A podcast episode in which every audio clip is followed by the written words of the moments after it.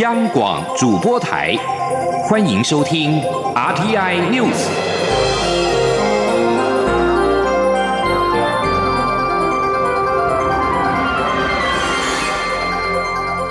听众朋友您好，欢迎收听这节央广主播台提供给您的 RT News，我是张顺祥。普优马翻覆酿成严重的死伤，行政院长赖清德指示要成立运输安全委员会。行政院会十五号是通过了将非安会改制为国家运输安全调查委员会。根据规划，运安会预估二零一九年成立，二零二一年全面到位，主掌航空、铁道、水路、公路的事故调查。请听记者王维婷的采访报道。普悠马翻覆酿成严重死伤，行政院长赖清德指示成立运输安全委员会。行政院会十五号通过《飞航安全调查委员会组织法》修正草案以及《飞航事故调查法》修正草案，法案名称修正为《国家运输安全调查委员会组织法》及《运输事故调查法》，将飞安会改制为国家运输安全调查委员会。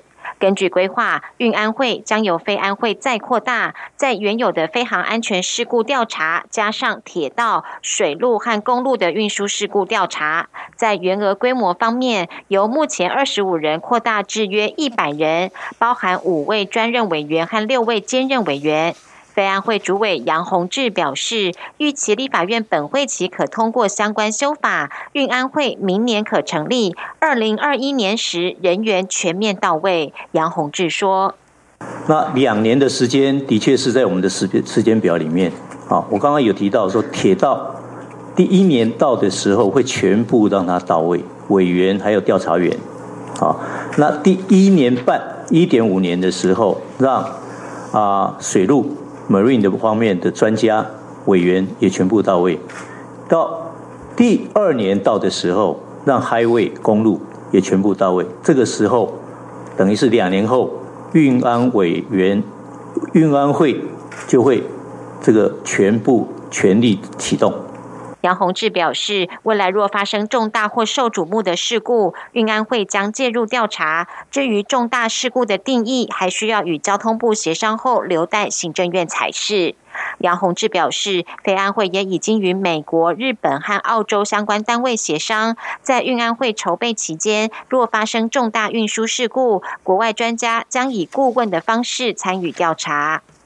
行政院长赖清德也在行政院会表示，普悠马事故后，政府痛定思痛改革，希望运安会未来能以独立、公正、专业的态度调查陆海空等重大运输事故，避免类似事故再度发生，以建构更安全完善的运输环境。中央广播电台记者王威婷采访报道。而政府全力的防堵非洲猪瘟的疫情蔓延到台湾，为了不让网络购物成为疫情漏洞，农委会发函电商平台，要求不得贩售中国制的猪肉制品加工品。农委会副主委陈吉仲十五号在行政院表示，农委会已经发函三大的电子商务平台，要求不得贩售中国制的猪肉加工制品，而业者也已经是配合下架。农委会之前就有新闻给所有的电子商务平台，那请他们呢不得贩售所有有关中国的猪肉的加工制品来进来台湾。所以各位可以看得出来，像 PC、雅虎、还有虾皮，他们还有我们几个电子商务平台都已经自行的下架所有的这些中国的猪肉加工制品。中国大陆非洲猪瘟疫情扩散，立委质询的时候还表示，假如没有积极的防堵海上的走私的话，一旦发生疫情，恐怕会拖垮国内的养猪业。海洋委员会的主委黄黄辉说，假如是因为海上走私导致，将会负责下台。蔡英文总统十五号出席国家通讯暨网际安全中心 NCCSC 的揭牌仪式，他表示，NCCSC 是资安及国安概念的具体实现。他期许资安铁三角能够加速的完成各主管领域的资安防护的机制，让我国的资安防护体系更加的完备，强化国家的安全第一道防线。请听记者欧阳梦平的采访报道。总统抵达后，首先参观国家通讯暨网际安全中心，并听取中心环境与设备的相关简介。总统在致辞时表示，这个中心的启用是台湾治安防护历史上非常重要的里程碑，也是“治安就是国安”这个重要战略概念的具体实现，在建构国家安全联防体系上又迈进了一大步。总统指出，绵密的安全资讯网络是数位国家发展的重要基础，可以强化政府的数位治理。发展数位经济，进一步带动各项产业的转型。因此，建构一个安全、顺畅、强健的宽频通讯网络，是推动数位国家的关键所在。尤其台湾正面临国际复杂且多变的资安威胁，甚至有被恶意瘫痪的可能性。为了确保宽频通讯网络上各种活动的资安，维系国家体制的正常运作，并促进数位经济的永续发展，打造一个国家层级的资安联防。体系是政府最重要的任务。总统说：“透过国家通讯及网际安全中心的正式的启用，我们就可以及时掌握、有效的管理网络的安全。那么，再结合治安事件的自动的搜索、分析跟通报、应变以及分享，加上国际通讯网络维运的互联的防护的机制啊，可以大幅提升资通的安全，也达到。”国际治安联防的效果。总统希望行政院帮忙协调治安旗舰计划相关部会，积极建构并完成联防，也期许治安铁三角、国家安全会议、行政院资通安全处及国家通讯传播委员会要加强纵向及横向的联系，加上生命线等级的高维运品质，打造最高级的治安国力，强化国家安全的第一道防线。中央广播电台记者欧阳梦平在台北采访报。报道。除了资安之外，科技也是台湾的优势。金马影展今年首度跟全球虚拟实境创新科技业者合作，推出了 VR 电影，并邀请大导演李安等人抢先的观赏体验，希望能够透过金马影展的加持，为 VR 电影带来更多创新的可能性。请听记者郑祥云、江昭伦的报道。VR 虚拟实境即将改变人类观看世界的方式。而电影无疑成了最佳合作伙伴之一。知名虚拟实境科技业者 HTC Vive 今年就与金马电影学院合作，从历届获国际影展肯定的学员中，组成李钟、邱阳、陈胜吉、孙威亮以及赵德胤等导演团队，在侯孝贤、廖青松监制带领下，以罕见的国际规格，一次推出五部 VR 短片，备受瞩目。十五号首映会上，本届金马主席李安也受邀抢先观看成果。李安表示，电影视觉效果永远需要创新，VR 就是一种新的尝试。他自己也很期待未来的发展。侯孝贤也认为，VR 电影颠覆传统电影的拍摄方式，对拍摄者来说，一切都需要更真实，才能展现能量。所有的想法必须在事前，就是你找到这个环境，然后你要怎么表达。表达了这个内容，演员的状态，他是什么角色，他是应该是怎么样，为什么会在这个环境里面，这个意义才会出来，你知道？就基本上就是，可能需要更真实了。古城一 VR 电影呈现的五位新生代导演如何看待 VR 与电影的关系？有人透过封闭场景探索 VR 叙事，结合传统电影一镜到底的手法。有人则尝试用戏中戏的方式，让观众有三百六十度临场感。导演们认为，VR 电影还在实验阶段，但对创作者与观众而言都是挑战。陈胜吉说：“我觉得 VR 可能比较像是舞台剧跟电影的结合吧，因为它毕竟是是一个呃开放性的空间来拍摄，不是指拍摄过程。我觉得观影呃的话，它跟传统电影是完全不一样，因为呃看本身方式就不一样，这个要转来转去，你要去发现，你要去探索。可是传统电影的话，我们坐着看就好。”由于 VR 电影五乘一的五位导演分别来自台湾、中国大陆、新加坡与马来西亚，演员组合也相当国际化，涵括台湾、泰国、马来西亚、印尼，甚至连著名法国行为艺术家奥利维耶·德萨加赞也参与演出，公布 VR 电影的可能性。中国电台记者郑祥云、张昭伦台北采访报道。除了自身发展之外，也加强跟别人合作。蔡英文总统十五号在接见法国国民议会议员暨友台小组的主席塞沙里尼的时候，表示他非常期待台法两国能够继续在数位经济领域的合作跟交流，让双方携手成为新创科技大国。记者欧阳梦平的报道。蔡英文总统在致辞时表示，今年七月，台法的国会外交创下交流的首例，苏家全成为史上第一位进入法国国民议会的台湾立法院长。当时，苏家全受到塞沙里尼的接待，塞沙里尼还写了一首名为《台湾》的歌做纪念，展现台法两国一起追求民主与人权的共同精神。他非常感谢塞沙里尼的用心与支持，也很高兴能够与法国共享民主、自由、人权的普。是价值。蔡总统指出，法国是台湾在欧洲第四大贸易伙伴。这两年多来，两国的互动已经越来越密切。像是台湾与巴黎之间的直航班机，已经从二零一六年的每周四班增加到今年的每周十班，显示双方的民间交流与观光持续在提升。他也希望积极开拓两国的合作机会，尤其是在数位经济领域的合作与交流。总统说。今年我们科技部也跟法国在台协会合作，大力的促成创新的交流，那让台发新创团队能够到彼此的国家进驻学习，共同培育新创公司。我们非常期待两国继续在数位经济领域合作交流，让台法携手成为科技呃呃大国，新创科技大国。总统也特别感谢访宾及国民议会友台小组对台湾的支持，希望未来能够促进双方更多互动与了解，并创造更多合作与交流。他也欢迎法国政府高层以及法国各界朋友多多来访，让台法关系更加紧密。中央广播电台记者欧阳梦平在台北采访报道。国际新闻：意大利媒体十四号报道，鉴于跨国犯罪越来越猖獗，台湾能够参加十八号开始在杜报举行的第八十七届国际刑警组织大会，与各国共同的强化国际安全。罗马第一大报《讯史报》刊登文章，引述台湾警政署刑事局长蔡仓博表示。为了落实国际刑警组织的成立宗旨，确保全世界所有警察机关互助合作，全球执法人员都应该互相的联系，台湾不应该被摒除在外。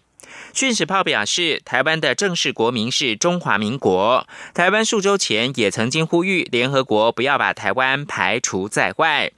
讯时报》指出，台湾一九四九年开始与中国分治，是主权独立国家，但是北京一直把台湾视为领土的一部分，阻止台湾参加国际组织，进而孤立台湾。《讯时报》引述蔡昌博表示，台湾的治安成效，全世界有目共睹，缺乏台湾参与国际刑警组织大会，将使国际情资传递出现漏洞，使犯罪者有机可乘。讯使报表示，台湾已经丧失国际刑警组织会籍三十四年。二零一六年，台湾申请以观察员身份加入第五十八届大会时遭到拒绝，理由是一九八四年通过中国入会的决议。今年台湾希望能够至少以观察员身份与会。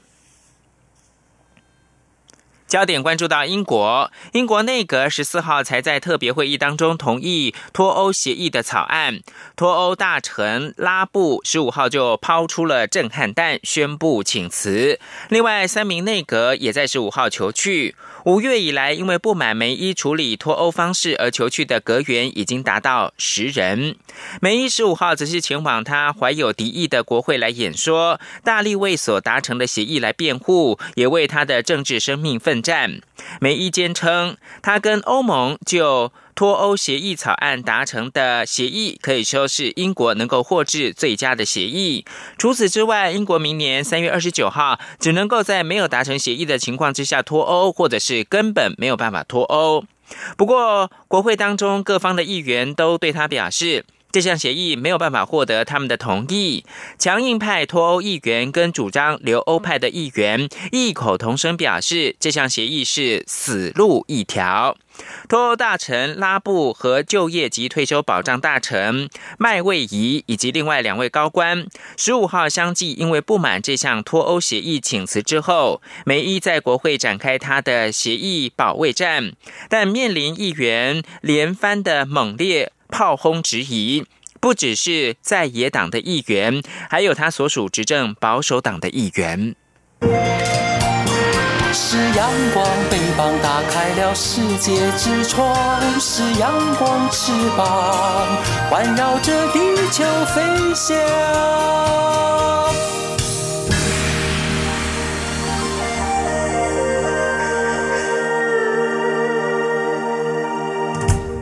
现在是台湾时间清晨的六点四十五分，又过了二十秒。我是张顺祥，继续关注的是十一月二十四号的九合一选举，还有公投案。台北高等行政法院裁定，中选会不得将十一月二号公投公告刊登于十一月二十四号的公投公报。中选会表示。裁定挚爱难行，大部分的地方选委会已经是完成了公报的印制，原本十月二十四号内容仍然是可以上网就可以查阅。幸福盟的理事长曾建营不满中选会十月二十四号发布公投的公告，就行政院针对公民投票案提出的意见书，又在十一月二号以原处分重新的公告向法院申请停止执行获准，而中选会则将会依法提出抗告。幸福盟表示，中选会不遵守法院裁定公报不能刊登，并借由提起抗告拖过选举，向监察法院举报中选会违法渎职。中选会表示，在最高行政法院做成终局裁判之前，为了尊重台北高等行政法院的裁定，中选会将采取适当方式，让民众充分了解十月二十四号公告行政院对公民投票案第十二案提出的政府机关的意见书内容。北高行在十一月七号裁定，中选会不得将十一月二号的中选会公投公告。刊登于十一月二十四号的公民投票公报，中选会表示，裁定在客观上是至爱难行的，因为中选会在十一月九号收到裁定书的时候，大部分地区的地方选委会已经印制完成了公投的公报，甚至呢，有些都已经发送到各区公所以及家户当中。再来看到实际的选举的热情，国民党高雄市长候选人韩国瑜跟国民党台中市长候选人卢秀燕一同到大甲镇澜宫参拜，再次的展现高人气，受到当地民众跟信徒热烈的簇拥。韩国瑜表示，他跟卢秀燕是一个秃子一只燕子，两个人共同目标就是要让人民过好日子。记者刘品熙的报道。选战倒数九天，国民党高雄市长候选人韩国瑜、新北市长候选人侯友谊十五号上午到台中，与台中市长候选人卢秀燕同台造势，共同发布城市治理合作宣言。韩国瑜与卢秀燕随后一起到大甲镇南宫参拜妈祖，受到民众与信徒热情簇拥，短短三十公尺的距离走了二十分钟。韩国瑜表示，选举事情太多，很高兴来到大甲镇南宫拜妈祖，让他连日来的心情平静许多。他恳求妈祖保佑所有信众平安圆满。他并打趣的说，他与卢秀燕是一个秃子与一只燕子，两人有共同目标，就是要让人民过好日子。现场民众热情回应，高喊动算。我甲卢秀燕两个人开的伊是秀燕，一只燕子。我是一个秃子，一只燕子，一个秃子，捞起的目标，为人民过此外，近百台计程车十五号下午自发性的聚集在韩国于十七号超级星期六凤山造势晚会的场地，排出苦字，表达计程车业者生计困难的心声。对此，民进党高雄市长候选人陈其迈竞选总部总干事刘世芳表示，他了解计程车业者比较辛苦，业者希望交通部对 Uber 的管制能够严格一点。而高雄市府目前已经开放计程车可以巡回载客，他们保持开放的态度，希望计程车业者多与他们沟通。央广记者刘聘熙的采访报道。选战进入最后倒数阶段，民进党高雄市长候选人陈其迈将在十八号超级星期天在冈山举办大型的造势晚会，现场预计可以容纳三万人以上。行政院长赖清德将跟高雄市的前市长谢长廷、陈菊同台力挺陈其迈，守住高雄绿地。刘品熙的报道。高雄市长选战厮杀激烈，国民党候选人韩国瑜十四号晚间深入绿营票仓冈山举办大型造势晚会，民进党候选人陈其迈则选在十八号超级星期天回访冈山，在距离南冈山捷运站步行六七分钟左右的冈山旧黄昏市场举办造势晚会，现场将准备两万张椅子，预估可以容纳三万人以上。陈其迈竞选办公室总协调陈启玉十五号下午在陈其迈市民总部举行记者会，说明十八号当天造势晚会的规划。陈启玉指出。对手批评高雄又老又穷，让许多市民朋友、绿营支持者都听不下去，基层相当反弹。而感受最深的就是过去担任市长的人，因此前市长陈菊将出席造势晚会，前市长驻日代表谢长廷也将请假飞回台湾，首度为陈其迈站台，向市民说明高雄这二十年来的进步与变化。行政院长赖清德也会同台力挺，他说。那除了啊两位两位市长以外哈，当然我们的行政院啊，我们的赖清德赖院长，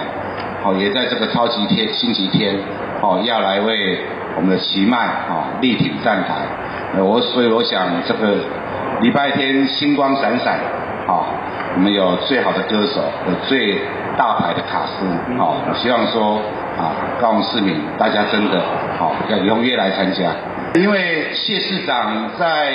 都在日本嘛，所以他这是特特别请假啊，从日本回来。陈启玉表示，在晚会规划上，将选择切合选战节奏、本土气氛的歌曲。开场邀请金曲歌后高雄媳妇张秀清以及知名歌手阿莲子弟黄西田暖场。活动压轴则邀请知名乐团灭火器，献唱相当具有意义的歌曲《岛屿天光》，为晚会画下完美句点。面对选前黄金周，韩国瑜选择十七号超级星期六再次回到凤山造势，希望再创三山造势首场的轰动。韩国瑜阵营将于十六号上午举行记者会，公布晚会内容。央广记者刘聘熙的采访报道。而在台北，台北市长选情也是紧绷的。台北市长柯文哲坦言，觉得自己有可能输，因为政党催票是有一定的实力，除非他能够领先一定的距离。另外，国民党候选人丁守中以及民进党候选人姚文智都质疑对手在操作弃保。柯文哲表示，在两极对立的状态之下，很多政治人物眼中只有蓝绿，心中只有阴谋论，手段只有贴标签。记者欧阳梦平的报道：台北市长选战倒数计时，国民党候选人丁守中紧追台北市长柯文哲。柯文哲十五号受访时，被媒体问到有没有觉得自己可能会输，他表示，除非自己能够领先一定的差距，否则就会败选。他说：“还是有可能啊，怎么不可能？没有，我我我自己也很很诚实的回去算过嘛。”其实政党真的最后催票还是有五趴的实力，我刚才讲过嘛，因为里长啊这种主后援会这种组织，你知道？不管从百工百业还是人家的区党部，这个我算一算，而且就我自己上一次的经验，最后政党开始催票的时候还是有五趴的实力。那我就讲嘛，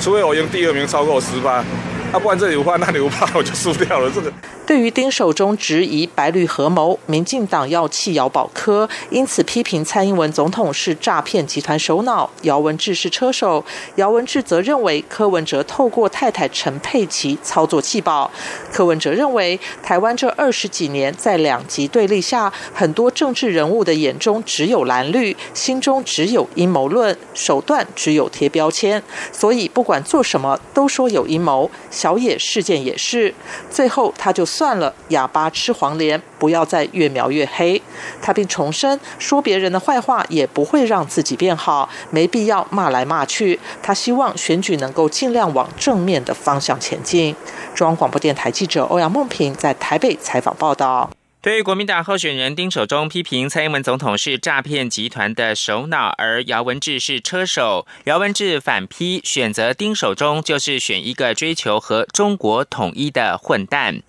国民党高雄市长候选人韩国瑜，以及新北市长候选人侯友谊，还有台中市长候选人卢秀燕，十五号在台中市同台造势，却不见台北市长候选人丁守中。丁守中在十五号表示，他曾经跟韩国瑜联系，晓得他的一些苦衷，选举就是要靠自己，就自己拼了。至于苦衷是什么，丁守中没有说明。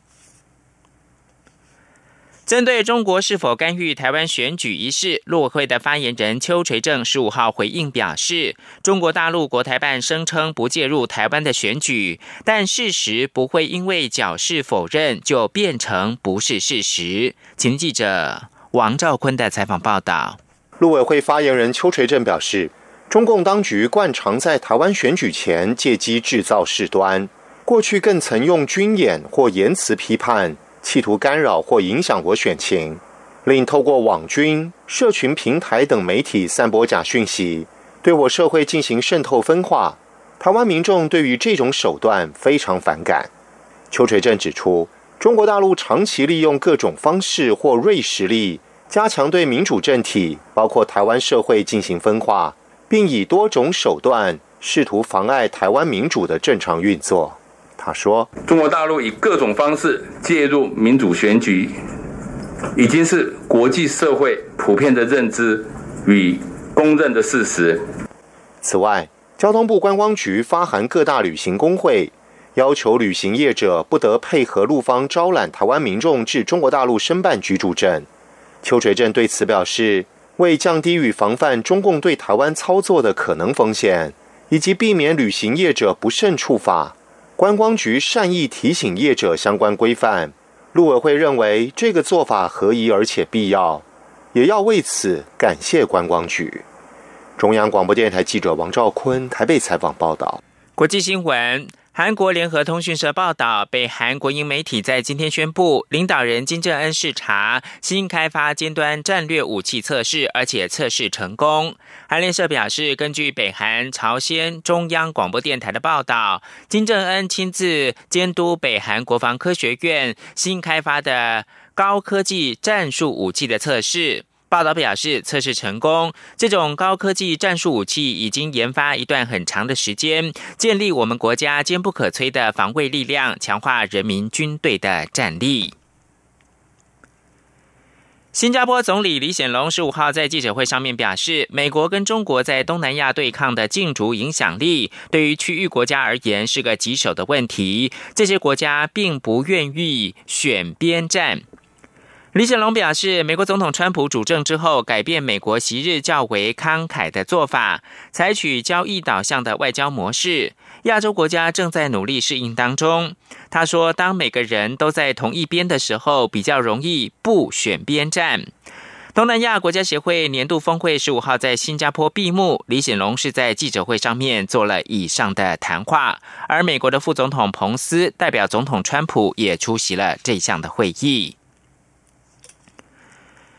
针对媒体十五号报道，华府搁置对新一批中国输美产品课征关税的计划，美国贸易代表莱特海泽否认。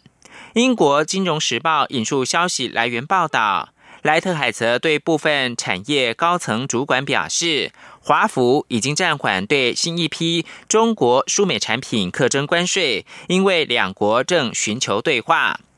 莱特海泽办公室发言人发布声明表示。莱特海泽代表并没有对产业高层表示未来会搁置三零一条款的关税调查，这项有关关税计划根本没有改变，任何相反的报道均非实情。以上新闻由张顺祥编辑播报，谢谢收听。